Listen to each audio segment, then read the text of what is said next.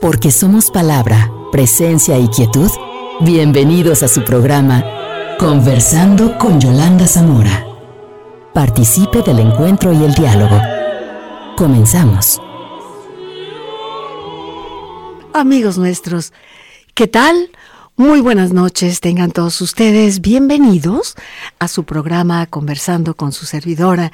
Nunca como ahora, conviene soltar las prisas, ese vértigo cotidiano, un momento de silencio, de quietud, de interioridad. No todo es esa exteriorización, todo mundo conectado y el internet y hablamos aquí y allá.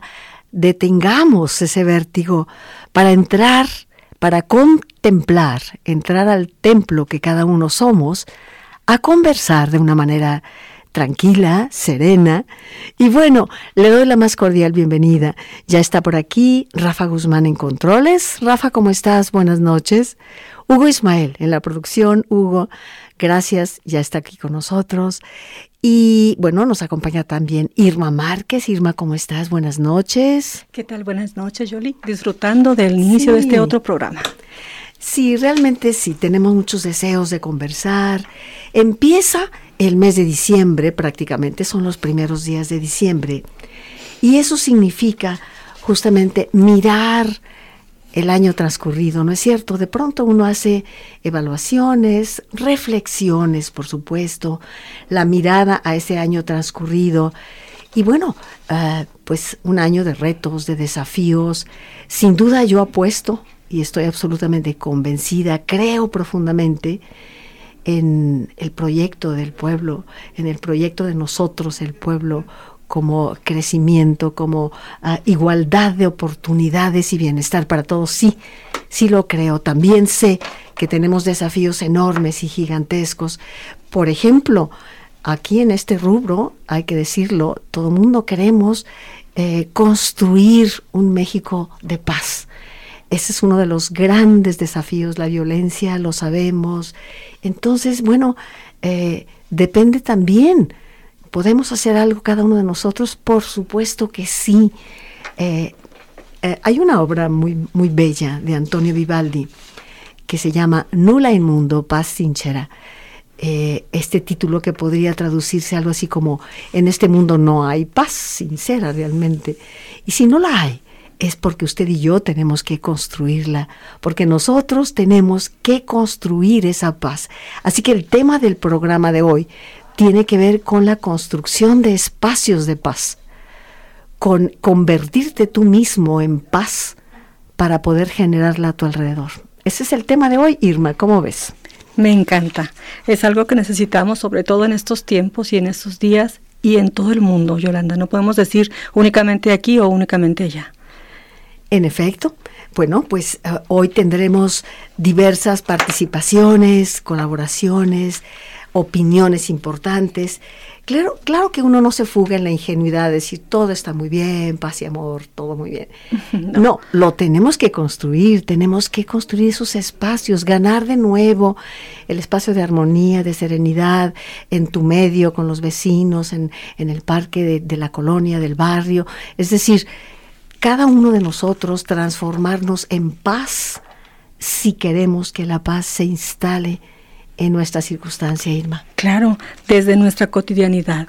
Hay pequeños actos que a lo mejor no nos dicen nada de repente, ¿no?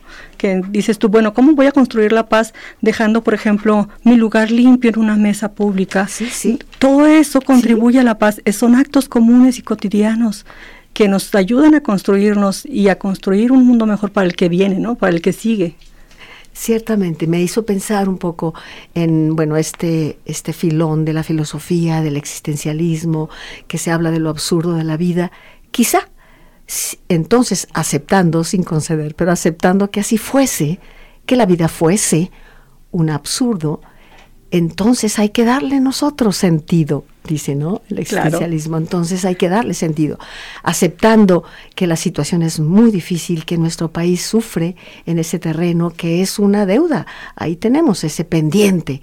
Entonces, eh, si la paz es difícil, habrá que construirla todos y cada uno de nosotros, creer en el progreso del pueblo, pero también hay esa materia pendiente que tenemos que unirnos, darnos las manos para ello.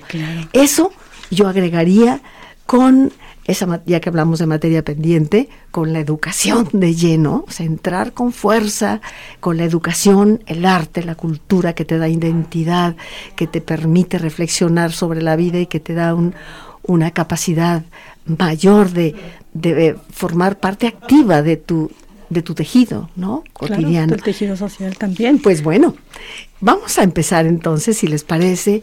Hoy he querido invitar a una gran colaboradora que ha estado con nosotros en otras ocasiones, en, el, eh, en el programa anterior de las nueve con usted, y me refiero a Dolores del Carmen Chinas Salazar. Carmen Chinas, una brillante doctora en ciencias sociales, con especialidad en sociología, ella decía, ah, fue colaboradora en varias ocasiones, con brillantes aportaciones en nuestro programa, una gran amiga, admirada investigadora.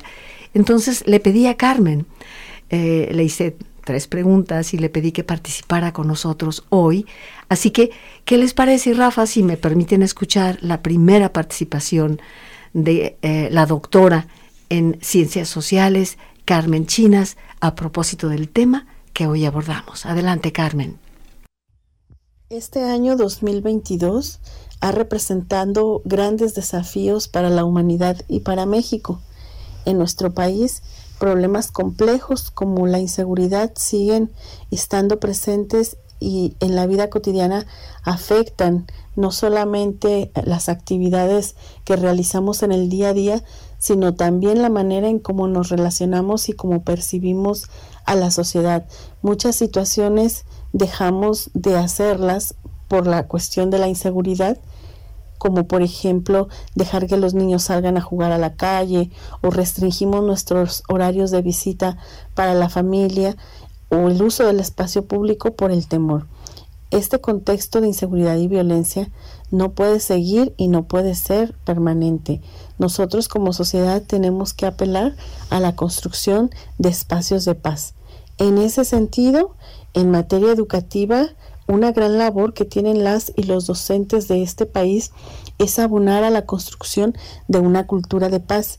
Y este año ha sido muy desafiante pues en el primer semestre se intentó eh, en todo el sistema educativo nacional retomar la lógica de las actividades escolares después de suspender, pausar o realizar de manera intermitente las actividades derivado de la pandemia de la COVID-19.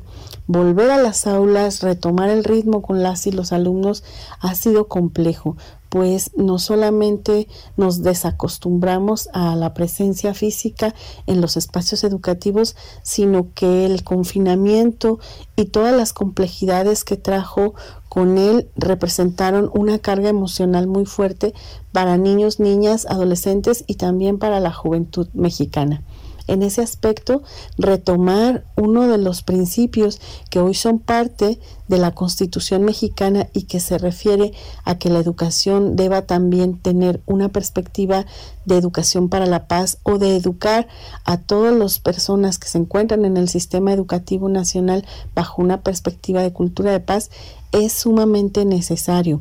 Ciertamente el primer desafío que había que lograr en este 2022 pues era el regreso a las aulas, retomar el ritmo, pero ahora que se ha hecho el reto que tiene esta escuela mexicana y las y los maestros de todo el país es que este principio o precepto o valor que es cultura de paz pueda regresar a los espacios para que dejemos en principio de normalizar esta violencia cotidiana y entendamos que no es un contexto en el que podemos vivir y mantener una vida con dignidad, tranquila y en paz si continuamos de esa manera. La educación para la paz es una herramienta clave, primero para sensibilizar respecto de que la violencia no es normal y segundo, pensar en un proceso de paz transformadora, esta que nos invita a cambiar, a modificar las cosas y a que una sociedad que mire al, al otro, a la otra, con otra perspectiva, en verdad sea posible. Bien, ¿qué le ha parecido? Subrayo estas ideas. Muchas gracias a Carmen Chinas. Subrayo estas ideas. Lo primero que tenemos que eh, subrayar, insisto en el verbo, la violencia no es natural. No es natural. No podemos aceptar eh, argumentos como, bueno, es el producto de las grandes ciudades, es la consecuencia lógica. No, no hay lógica no es natural, la violencia no es natural. Tenemos que abonar a la construcción de una cultura de paz, como dice. Eso, eh, volver a las aulas significó todo un reto, pero también, bueno, darnos cuenta de que es, eh, tenemos que vivir un proceso de, de paz, de transformación hacia la paz. Y todos podemos hacerlo, podemos eh, realmente invertirnos, ¿no?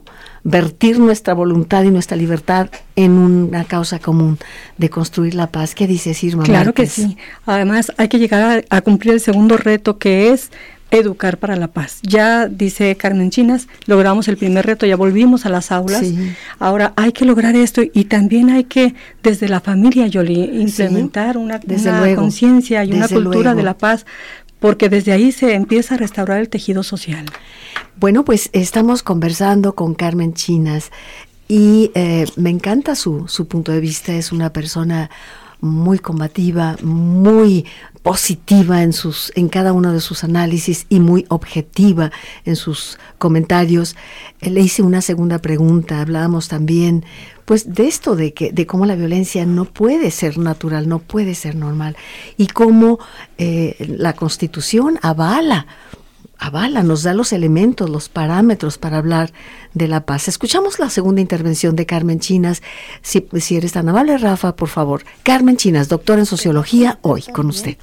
¿Cuáles son los preceptos que orientan la educación para la paz en México y que se encuentran contenidos en el artículo tercero constitucional? Hay otros, pero me parece que estos son claves para entender por qué la educación es fundamental si se orienta bajo esta lógica. Uno de esos preceptos o principios es dignidad. Señala el artículo tercero que la educación se basará en el respeto irrestrito de la dignidad de las personas, pero además tendrá un enfoque de derechos humanos y de igualdad sustantiva. También la perspectiva de género es sumamente necesaria y en ese sentido se indica que los planes y programas de estudio tendrán una orientación general desde esta perspectiva. Otro elemento sumamente importante del tercero constitucional que habla de la educación para la paz es la democracia, porque se señala que la democracia no solamente se refiere al sistema jurídico, régimen político, sino antes que nada, la democracia es un sistema de vida que se orienta en mejorar las condiciones de vida de la población. También se señala que la educación en México tendrá un enfoque integral. Esto significa desarrollar armónicamente todas las facultades del ser humano y fomentar el respeto a los derechos, libertades, cultura de paz, a la solidaridad, la independencia y la justicia. En otros elementos que abonan también al carácter que debe tener la educación en México y esta orientación en cultura de paz es que la educación debe basarse en la ciencia y la ciencia también para luchar contra la ignorancia y sus efectos, contra las servidumbres, los fanatismos y los prejuicios. La educación, en el caso de México, debe orientarse con un sentido nacional, propiciar la convivencia y el respeto a la diversidad cultural, la dignidad de la persona, la integridad de la familia, los ideales de fraternidad, Incluso se indica específicamente que la educación se debe orientar a evitar privilegios de razas, religión, grupos, sexos o personas. También el principio de equidad debe fortalecer la enseñanza educativa y reconocerse las diversas capacidades que tienen las personas para atender eh, medidas específicas que obstaculicen las barreras del aprendizaje y la participación que la educación debe propiciar la inclusión social, esto es, promover la convivencia armónica entre personas y comunidades para que aprendamos a respetar y reconocer eh, las diferencias y sus derechos en un marco de inclusión social. Y entre otros aspectos está la interculturalidad. Esto significa que hay que basar también la educación en el respeto de los pueblos y comunidades indígenas, para la promoción y preservación del patrimonio histórico de la cultura. En su conjunto, estos elementos, junto con otros más que se señalan en la propia Constitución, orientan o deben orientar al sistema educativo nacional para avanzar o abonar en la construcción de una cultura de paz en el país y por eso es importante que se retomen y se implementen. Pues ahí está. Por supuesto que no se trata de descubrir el hilo negro y de la, no, ahí está está dado. Eh, vivimos en un Estado de Derecho, la Constitución habla de todo ello, nos habla de la dignidad, del respeto, de planes y programas de acuerdo con la democracia, se vale disentir, siempre en Estado de Derecho, siempre respetando eh, esa valoración. Si queremos el progreso de nosotros, el pueblo, significa actualizar todas las potencias, abrir oportunidades para todos, para desarrollar esas posibilidades y hacerlo sin servidumbres, sin fanatismos, sin prejuicios. Y bueno, pues eh, hemos querido, ahora que está empezando el mes de diciembre, unirnos en estas... Ah, en, estas, en estos proyectos en los cuales nadie está de más y a nadie, nadie te puede suplir. Cada uno podemos ser generadores de paz en tu entorno. Así lo creo y seguiremos con este tema. Yo preguntaría ahora qué papel juega la cultura, los libros, por ejemplo, eh, este rubro pendiente, lo hablaremos después del corte. Adelante. Estamos escuchando su programa Conversando con Yolanda Zamora. Porque somos palabra, presencia y quietud Conversando con Yolanda Zamora.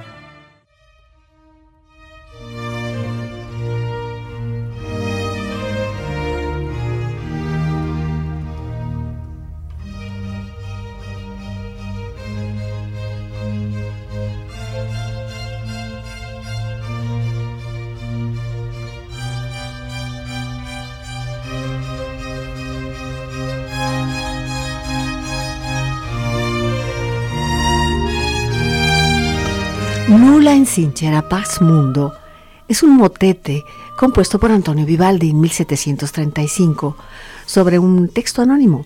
El título podría ser fácilmente En este mundo no hay paz sincera. Está concebida esta obra, este motete, para soprano, dos violines, viola y bajo continuo. Es bellísimo. Y se detiene al, al, eh, es decir, el texto se regodea un poco en considerar, pensemos en su época, que el mundo pues está lleno de imperfecciones, de maldad, etc. Y entonces en el motete se habla de que solo lo divino alcanza la perfección. Sin embargo, el camino del ser humano desde nuestro punto de vista, usted y yo y nosotros, por supuesto que podemos construir espacios de verdad, espacios de belleza, espacios de paz.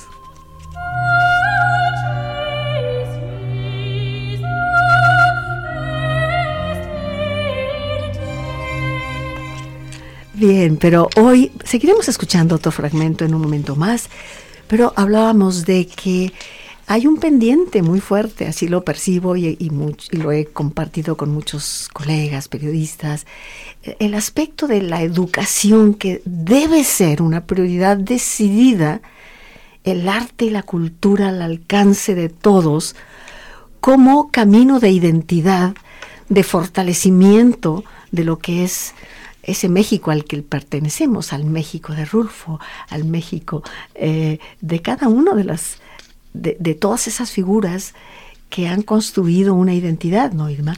Y aquí los libros juegan un papel sumamente importante. Desde luego, tenemos que suplir esa cultura de la violencia por una cultura de paz. Y se ha dicho mucho y nosotros lo estamos diciendo ahorita, pero yo, yo te preguntaría, en nuestra vida cotidiana, ¿qué hacer para acercar esta cultura de la paz, sobre todo a los niños y a los jóvenes. Si en la música y en la televisión, en los juegos virtuales nos la regalan acarretadas, ¿qué hacer? Bueno, uh, lo primero que tendría, y eso lo comentamos en algún encuentro que tiene que ver con, con los libros, lo hemos platicado mucho. Bueno, lo primero, romper esa obligatoriedad que ocurre en las preparatorias, en las secundarias, vas a leer necesariamente en lugar de tomar la dinámica placentera del libro para compartirla con los muchachos. O sea, mi sugerencia es justamente eh, aprovechar esa libertad creativa de elección, de elección del, lector. Eh, no sé, una maestra de literatura podría decir, aquí tenemos una lista de posibilidades, elijan el libro que, que vaya mejor con ustedes, despertar la dimensión placentera del libro en los muchachos y romper esa obligatoriedad que te vacuna en contra de los libros a veces, ¿no? Entonces sería como así lo primero eh, que se me ocurriría eh, compartir los libros que, que nos modifican, que, que nos regalan palabras. De pronto hay un chavo que te dice, eso que dice el libro es lo que yo hubiera querido decir. Nos prestan palabras para expresarnos, o sea, despertar en los niños y en los jóvenes la dimensión placentera del libro, que disfrutes el libro quitar la obligatoriedad que le quita todo el placer a la lectura. Sí, te, fuerza, ¿no? Entonces, eh, ahora, si los padres leen, si los padres ven los chavos que el, padre lo disfruta, pues también lo van a disfrutar. Si es despertar, Benito Taibo decía, hay que picar la curiosidad de los jóvenes, aunque sea digital, ahí también se cuela el libro, pero eh, despertar, acercarles los libros a los jóvenes, pero respetar la libertad del lector de elegir qué leer. Que le gusta. Y con los más pequeños de la casa que todavía no leen, empezar por narrarles historias y cuentos, ah, ¿no, La oralidad como sustitución de la lectura. Bueno, esto es maravilloso, eso ya lo doy casi por hecho. Creo que todos nosotros crecimos con una madre, una nana, una tía que de pronto te, mira, ahí va la hormiguita y bla, bla, bla, bla, y, y te empiezas a llenar de imaginación, de, de belleza, de... Es el mejor regalo que te puede ocurrir, es un privilegio. Vamos a ver qué dice Carmen Chinas, la tercera nota, por favor, Rafa, en relación, le preguntaba justamente sobre los libros, a ver qué nos dice. A ver, Rafa. Me gustaría comentar también cuáles son los preceptos que orientan la educación para la paz en México y que se encuentran contenidos en el artículo tercero. Creo que los libros, la cultura es un elemento fundamental para la construcción de cultura de paz. En los libros se pueden materializar pues de forma tangible estas disposiciones que yo señalaba en la Constitución, es decir, a través de las gráficas, los cuentos, las historias, los ejercicios de trabajo, podemos llegar a la comprensión de niñas, niños, adolescentes, de la juventud mexicana respecto de cuestiones conceptuales sobre la paz, su significado, pero también el cómo la podemos aplicar a nuestra vida cotidiana, a nuestro entorno, a la familia creo que estos materiales, los libros, tanto los libros de texto como los que se publican pues de forma comercial y por las editoriales pueden desempeñar un papel clave y fundamental para la sensibilización social y para pensar o imaginar una sociedad en donde la paz sea posible. Si somos capaces de imaginarlo, entonces somos capaces de construirlo y los libros van justo ahí a apelar a nuestra imaginación, a nuestras emociones, pero también a nuestros anhelos, deseos y esperanzas. Y bueno, esos materiales didáctico-pedagógicos y narrativos, eh, poéticos, de historias pueden ser muy, muy importantes para abonar al proceso de paz que se pretende eh, que sea lo más rápido posible en nuestro país. Pues ahí está la doctora en sociología Carmen Chinas, hoy participando en nuestro programa. Y bueno, eh, me gustaría subrayar también, y esto lo escuché en días pasados conversando, y también lo escuchaste tú, se hablaba del libro como elemento de esperanza, de esperanza, de que puede transformarte la vida. Y de pronto escuché el ejemplo de Saramago. Saramago eh, creció en una familia en la cual no se acostumbraban los libros, es decir, algunos eh, eh, niños a su alrededor no sabían ni siquiera leer, y de pronto empiezas eh, y, no solamente se convierte en un gran lector, se convierte en un escritor y finalmente en un premio Nobel de literatura, pero lo que te quiero decir es que el libro en su dimensión de esperanza, los, libros, te los libros te cambian la vida.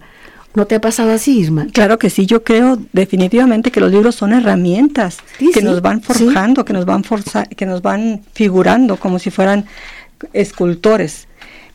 Pero estos libros también tienen que tener este este discurso de la lectura tiene que ser llevar un, un acompañamiento de un estilo de vida, ¿no te parece, Yolanda? El discurso es teórico, pero si tú no lo acompañas con un estilo de vida, creo que se cae ese discurso.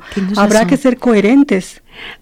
más que coherentes y más que dividir el discurso en teórico o práctico, yo te diría que cuando el discurso más que aprendido y reflexionado en ese pensamiento discursivo es sentido y es testimoniado, es decir, no es lo mismo que yo elabore un discurso, el libro, bla, bla, bla, a decir, es que yo cuando tengo en mis manos un libro como este, miren, y a lo mejor leer unas líneas y tu emoción es testimonia. Todo lo que cambia en ti. Todo lo que cambia en ti un libro. De acuerdo. ¿No te ha emocionado tanto tomar uno de tus libros? A veces ni siquiera tiene que ser nuevo, los libros que hace tiempo que no lees y de pronto que algunos brinca y dices, ah, este libro que estaba aquí, lo empiezas a leer y dices, qué maravilla, es con una emoción tan grande el encuentro, porque un libro es anhelo, pero también te perturba de pronto, también produce miedo un libro, también te fecunda, fecunda un libro, ¿no?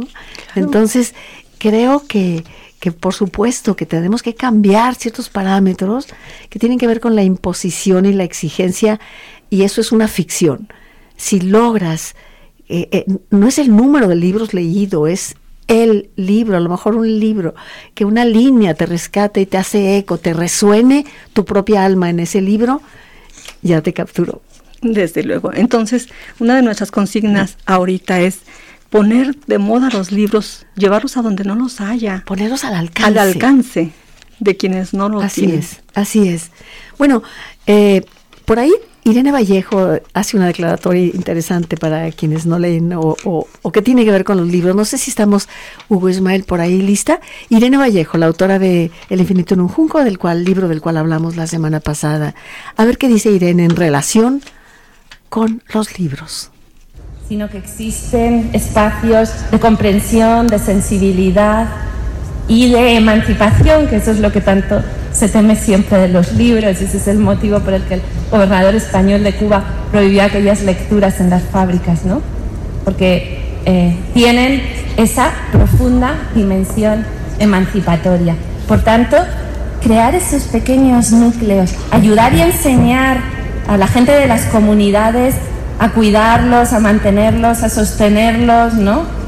a apropiárselos, hacerlos suyos, a utilizarlos eh, de la forma que quieran, a ejercer la libertad a través y alrededor de esos relatos y de esas bibliotecas y de esos conocimientos, em, es algo profundamente revolucionario. Exactamente, es revolucionario. Esa es la verdadera revolución. Es revolucionario. Aquí destaca, Irene, el poder emancipador del libro. El libro libera, el libro te muestra tu fuerza de libertad y de elección, de voluntad, ¿no? Y aquí hay otro aspecto que a mí me gustaría subrayar. Eh, habría que darle especial importancia a las comunidades.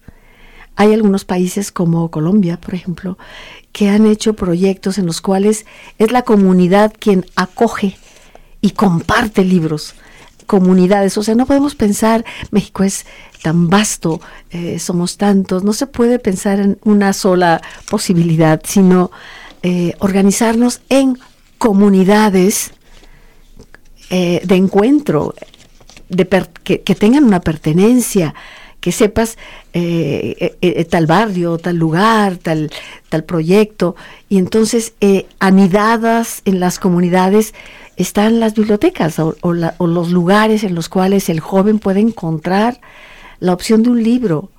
Sí, en ese aspecto también decía Adelaida Nieto que hay que buscar un punto común, algo que los une a una comunidad, algo que nos gusta, algo que tengamos en común y entrar por ahí para llegar a, encontrar el gusto por la lectura, a lo mejor hablar de música o de deporte o de, o de la tierra, de la cosecha, de lo que, de ese punto que nos une como comunidad para partir de ahí Y desde este gusto que tengamos en común, empezar a, introducir la lectura. Claro. Qué bueno que mencionaste a Adelaida Nieto. Estuvimos conversando con ella unos momentos y Adelaida, hay que, ¿quién es Adelaida Nieto? Bueno, ella es una maestra colombiana precisamente, ella nos hablaba de las comunidades y ha dedicado su vida entera a generar culturas de paz, por la paz, y en ONGs, organismos internacionales, y bueno, pero uh, qué importante que lo haga, pero cada uno de nosotros podemos sumarnos, no sé, la, la, la librería de, de, tu barrio, la, la, Casa de la Cultura, el atrio a lo mejor de una iglesia, qué sé yo. Los libros deben estar ahí y tenemos y, y podemos compartirlos. Qué maravilla poder compartir los libros. Yo abriría las puertas de ahí de, de mis libros que, para, para que pudiéramos compartirlos. Y, y creo que ahí están los cambios, ¿no, Irma? ¿O, tú qué piensas? ¿no? Es y qué riqueza, ¿no? Por ejemplo, abrir una puerta donde haya, esté llena de mundos grandes y mundos pequeños y pequeños munditos, otras alternativas, otras realidades a las que podemos llegar a aspirar y despertar una conciencia o despertar una imaginación que a veces está dormida, que está ahí, latente, pero, pero dormida. Lo has dicho muy bien, despertar. Y mira, aquí no se trata de paternalismos, de mucho menos de populismos, de proyectos, no. Se trata de si amo el libro de tal manera y doy testimonio de ello, eh, hay que hacerlo resonar hacia los demás. Si ha sido bueno para ti, lo comentábamos en fechas pasadas, será bueno para más personas, ¿no? Revolucionamos completamente el pensamiento. Decía también Adelaida que la paz es asunto de valientes y que los libros generan revoluciones del pensamiento y esas revoluciones no derraman sangre. es lo mejor. Eso está maravilloso. Eh, mira, en un momento más tengo también una nota de Adelaida, pero me gustaría que nos permitieras, Hugo, por favor, y Rafa, escuchar un fragmento más de este motete de Vivaldi que habla de que, de que hay que construir la paz, ¿no? Hay que, hay que poner la mirada más allá. Y decíamos que este motete está concebido en tres partes, para soprano, no sé si tengamos por ahí la voz blanca, eh, que podamos escuchar ese fragmento, bueno, y para dos violines, viola y bajo. ¿Lo escuchamos un fragmentito, por favor?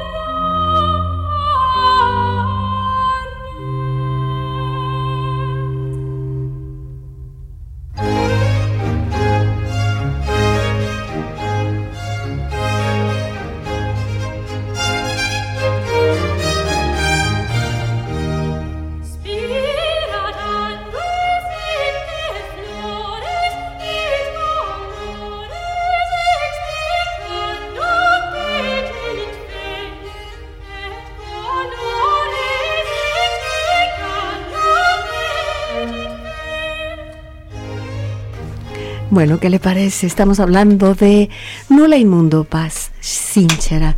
Esto es un motete, decíamos, de Antonio Vivaldi. ¿Qué te parece, Irma? delicioso. El, texto es lindo, eh, aquí lo tengo. Pero es, es, este, un poco desalentador. Bueno, no, porque te habla de que en este mundo no hay paz realmente, libre de amargura, la paz pura y verdadera. Y habla, claro, es un motete, es una composición religiosa que habla de lo divino, que en medio de las penas y tormentas el alma se contenta cuando el amor se canaliza hacia lo divino. Finalmente, eh, las expresiones de los seres humanos, ¿de qué otra manera podríamos explicarnos? Si tú amas, si amas la vida, los libros, las oportunidades para todos, el encuentro humano, pues se canaliza de esa manera y finalmente es una manera de que el río fluya ¿De qué otra manera podría ser sino aquí y ahora y la corporalidad de nuestro mundo, ¿no? por medio del amor, además.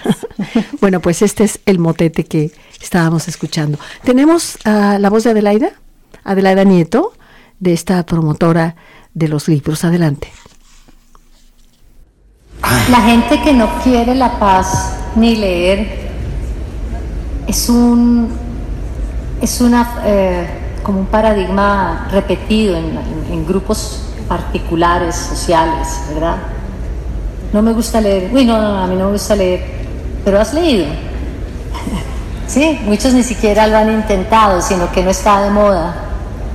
Hay que poner de moda la lectura en los sitios donde no está de moda. Y digo, poner de moda es, vuelvan lo, más, sea, lo, el que no está leyendo no está en nada, pero, pero no de una manera de rechazo. Lo que, a lo que quiero encontrar las palabras para expresar es Muchos que sí han leído no les gusta leer porque en el colegio nos obligaron a leer unos textos que eran tediosos, ¿sí? A mí me obligaron a leer el miocidio y yo decía, pero Dios mío, yo no vuelvo a leer en mi vida, ¿sí? ¿Qué perder? O sea, no, me gustó, ¿qué hacía? Después vi a mi hermana que leía mucho y gozaba tanto cuando leía y no ven que yo dije, algo bueno debe haber de que Claudia se pega todo el día a los libros, ¿verdad? Eh, pero entonces es como una vez más la creatividad. No, no busques que me guste, que, la gente... Estamos acostumbrados los humanos a decirnos los que nos gusta leer, los que no nos gusta leer, los que somos de este equipo de fútbol, los que somos de esto, los que somos... Todos dividiendo. Busquemos que une.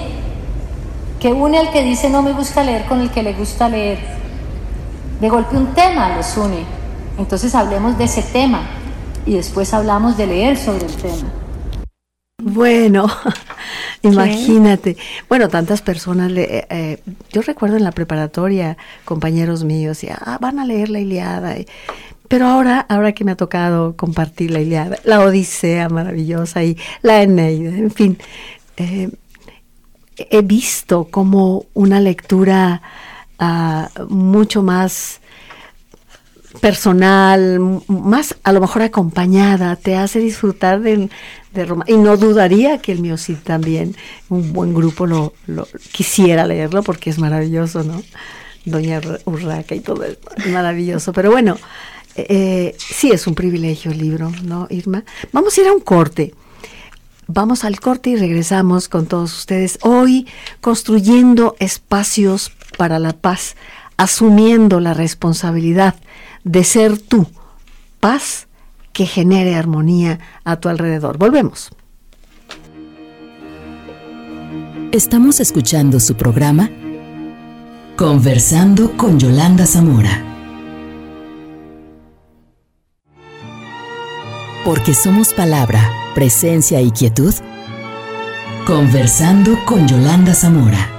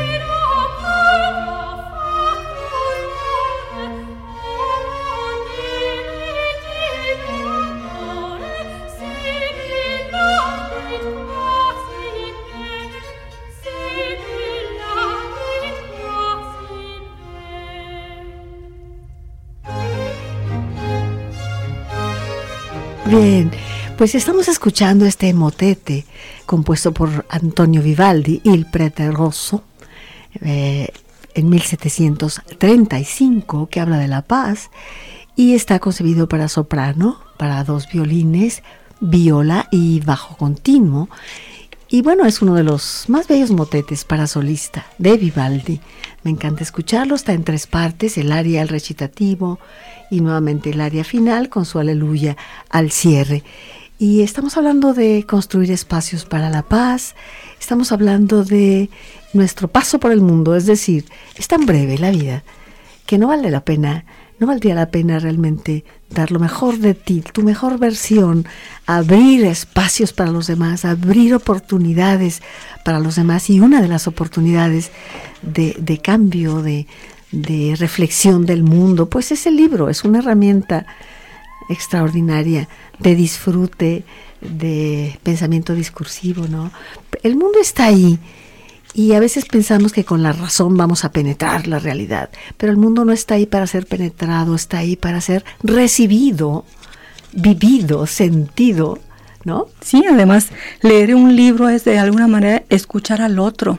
Sí. Y eso implica tolerancia, ¿no, Jolie? Escuchar la voz del otro, lo que tiene que decir. Desde luego que sí.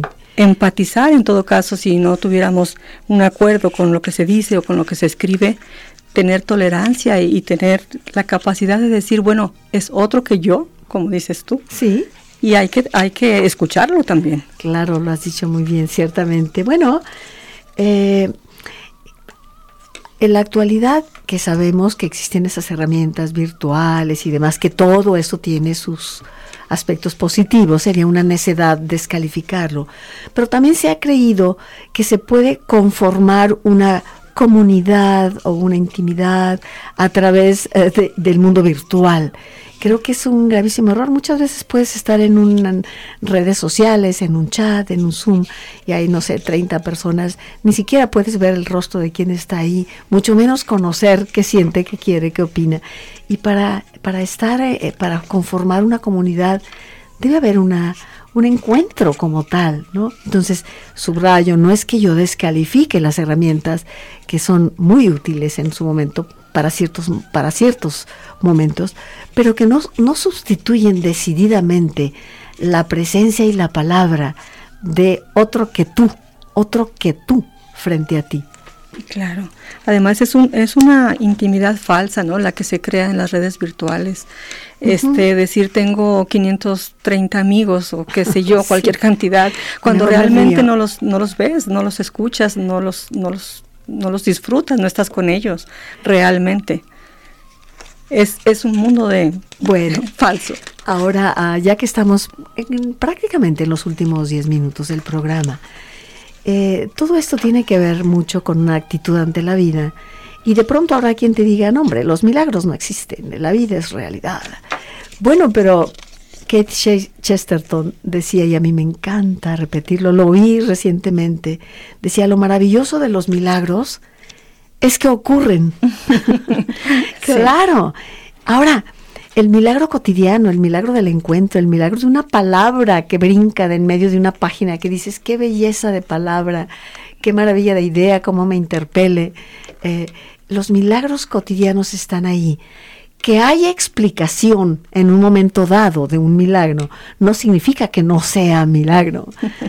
Deben tener una, un conducto real, obviamente. Entonces...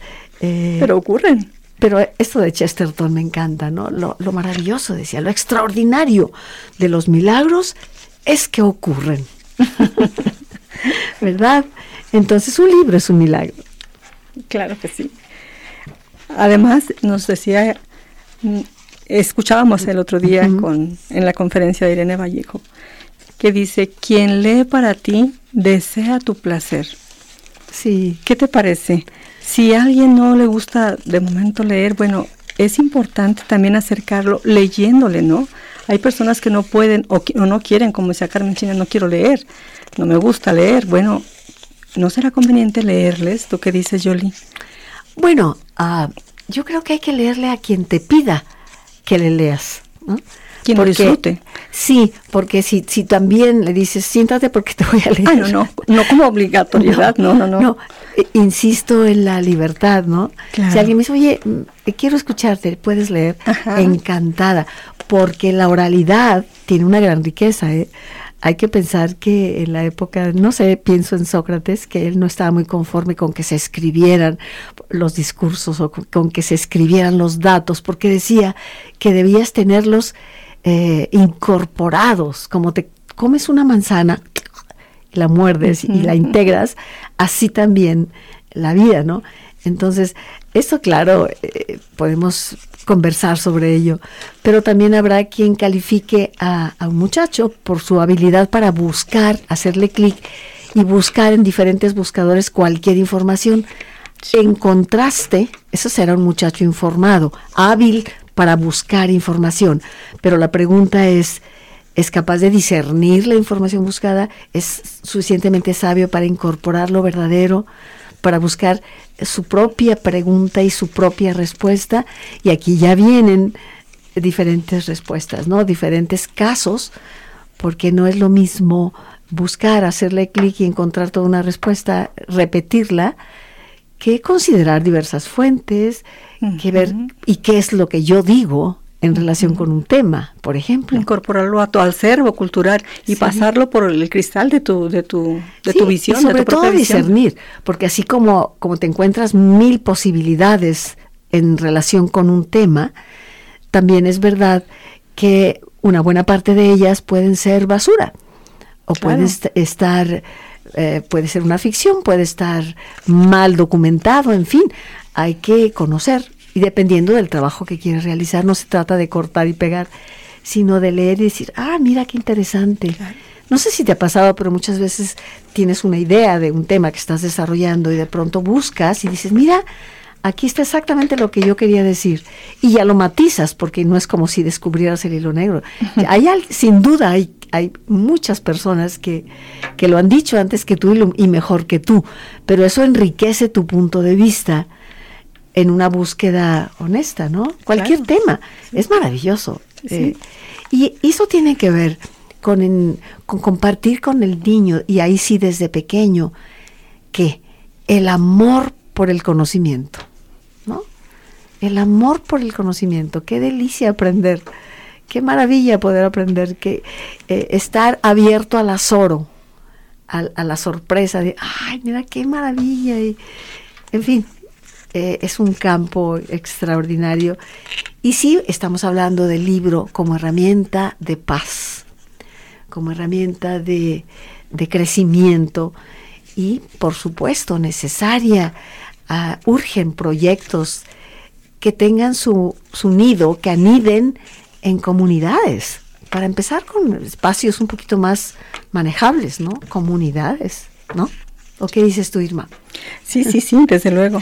Esa intimidad que se da con la lectura, con el compartir una lectura, que lo hemos vivido nosotros en los círculos de lectura, bueno, se tiene que dar en las comunidades también, en las comunidades más alejadas, en las que a veces no tienen el acceso a los libros, ¿no?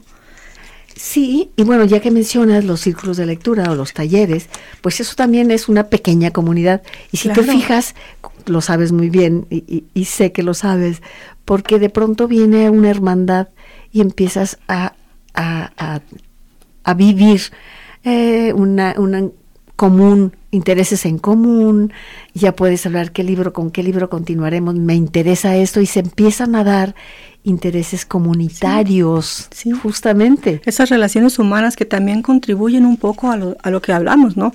A la, a la cultura de la paz. Cuando encontramos puntos comunes y estamos de acuerdo en diferentes cosas o logramos conciliar un punto en el que divergemos, bueno, pues eso es muy enriquecedor y eso encamina también hacia la paz. Y en, este tipo de, grupos se da también el disentir. Tú puedes no estar de acuerdo y qué maravilla, se, se requiere una posición una oposición inteligente. Si sabes que no estoy de acuerdo por esto y por esto. Informar. Oye, y, te ah, bueno, tomando, o sea, el diálogo, la palabra que va viene, danza entre nosotros y nos hace crecer. El escuchar al otro, la escucha hacia el otro y la tolerancia además para el pensamiento del otro.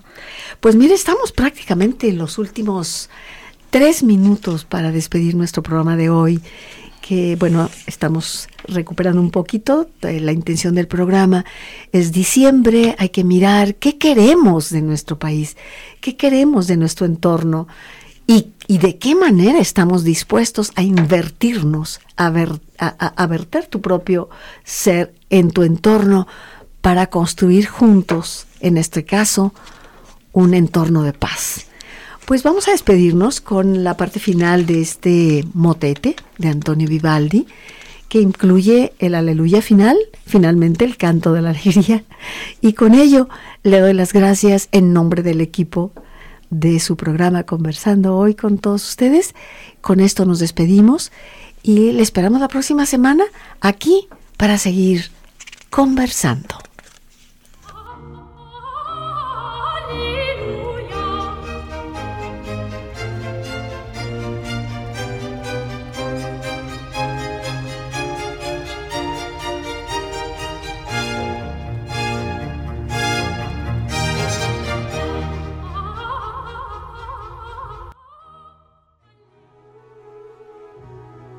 Este fue su programa Conversando con Yolanda Zamora. Gracias por su atención y le esperamos el próximo martes 9 de la noche en JB Jalisco Radio